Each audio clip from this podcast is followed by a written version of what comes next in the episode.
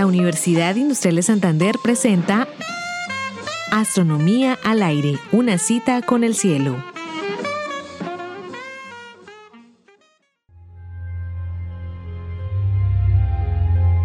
Nadie supo jamás el destino de un pasajero que la noche del 25 de marzo de 1938 abordó el barco que cubría la ruta Nápoles-Palermo.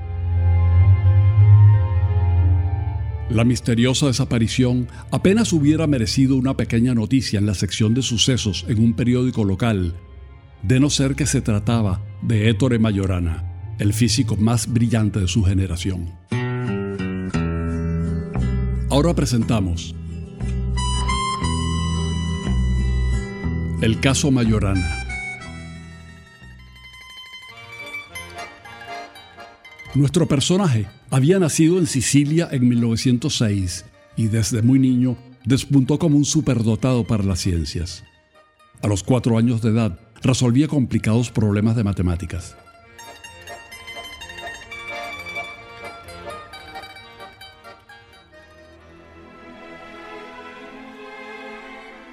Mayorana se doctoró con honores a los 23 años, bajo la tutoría del futuro premio Nobel Enrico Fermi líder de un grupo conocido como los muchachos de la calle Panisperna, que era el nombre de la calle donde se encontraba el Instituto de Física de la Universidad La Sapienza, en Roma.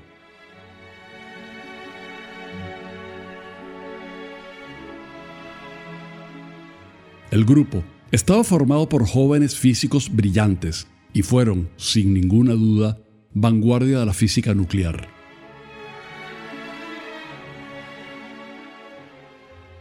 Eran tiempos convulsos en la Europa de entreguerras y de agitada efervescencia en la física. La ciencia estaba develando la constitución del núcleo atómico y se vislumbraba la posibilidad de la bomba nuclear.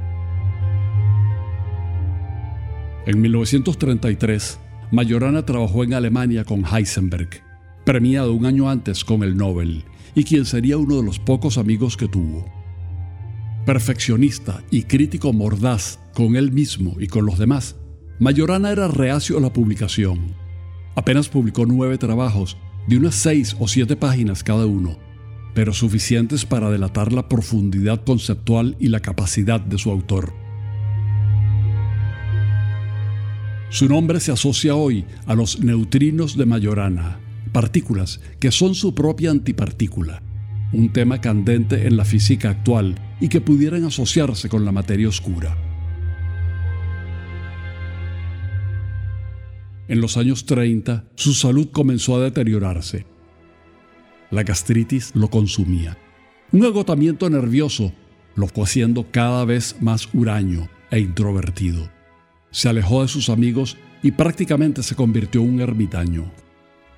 En 1937 comenzó a trabajar en la cátedra de física teórica en la Universidad de Nápoles, donde lo decepcionó la poca receptividad que tenían sus cursos. En marzo de 1938, el mismo año en que Fermi ganaría el premio Nobel, el joven físico sacó sus ahorros del banco, abordó el barco y desapareció. El veredicto de la policía fue suicidio se había arrojado al mar. Un par de enigmáticas cartas y un telegrama previo no hacen sino aumentar la confusión.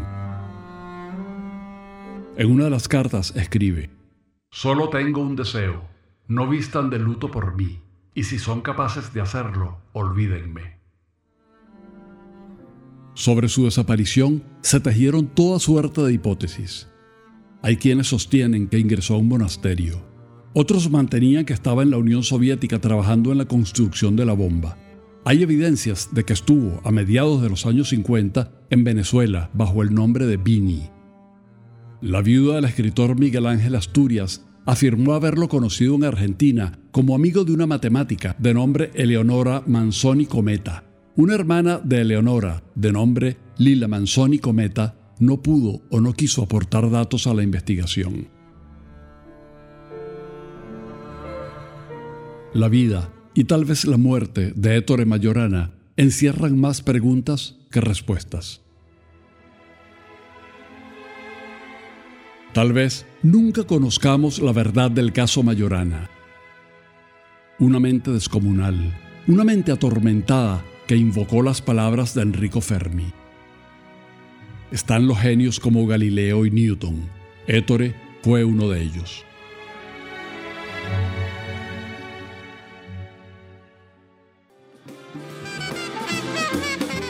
Realización Astronomía al aire.